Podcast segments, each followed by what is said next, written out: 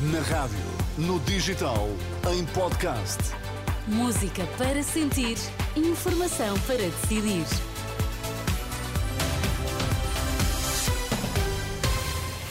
Atualizamos agora toda a informação na Renascença. Começamos pelos títulos em destaque nesta edição das quatro. O governo concluiu negociações com os sindicatos dos médicos, mas só chegou a acordo com o CIM. A FNAM ficou de fora.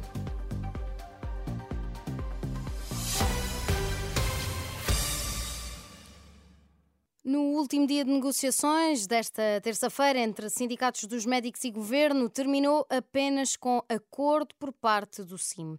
A FNAM recusa, mas o ministro da Saúde assinou um acordo com o Sindicato Independente dos Médicos que prevê aumentos entre os 14,6% para os clínicos no início da carreira e os 10,9% para os assistentes graduados sénior. Manuel Pizarro assume que foi o acordo possível e representou um grande esforço de ambas as partes. Aumenta mais os médicos que têm salários mais baixos e aumenta um pouco menos os médicos que têm salários mais altos. Acho que isso também compensa um pouco mais os médicos mais jovens que têm naturalmente uma maior dificuldade no início da sua vida. Este é um acordo intercalar, é o acordo possível no governo, é conhecidas as circunstâncias eh, políticas em que nos encontramos, é o limite a que podíamos chegar e foi um esforço muito grande de parte a parte, da nossa parte e também da parte do Sindicato Independente dos Médicos. Jorge Roque da Cunha, do CIM, diz que este acordo é um sinal de responsabilidade e obriga o próximo governo a negociar com o setor.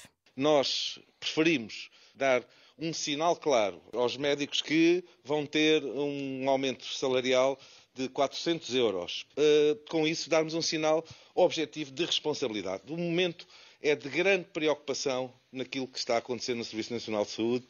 Há muito descontentamento, há muita desorganização e, mais uma vez, este acordo intercalar vai obrigar o próximo governo a voltar a falar connosco logo que seja possível. Roque da Cunha, que promete tentar ultrapassar a situação com os partidos após as eleições de março. O Orçamento do Estado para o próximo ano, o último apresentado pelo governo liderado por António Costa, vai ser hoje aprovado em votação final global na Assembleia da República. Ao longo de quatro dias de debate e votação na especialidade do Orçamento do Estado, foram aprovadas mais de 200 propostas de alteração ao documento, a maioria das quais sem surpresa do PS. O novo governo que resultar das próximas eleições poderá, caso pretenda, apresentar um orçamento retificativo.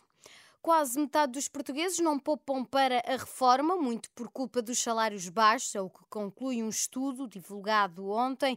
Os 48% de portugueses que não poupam para a velhice são um valor claramente acima da média de 38%, registada nos 15 países onde correram os inquéritos. Mesmo contando com os que poupam, 7 em cada 10 portugueses admitem que vão precisar de poupanças adicionais para manter a qualidade de vida na reforma.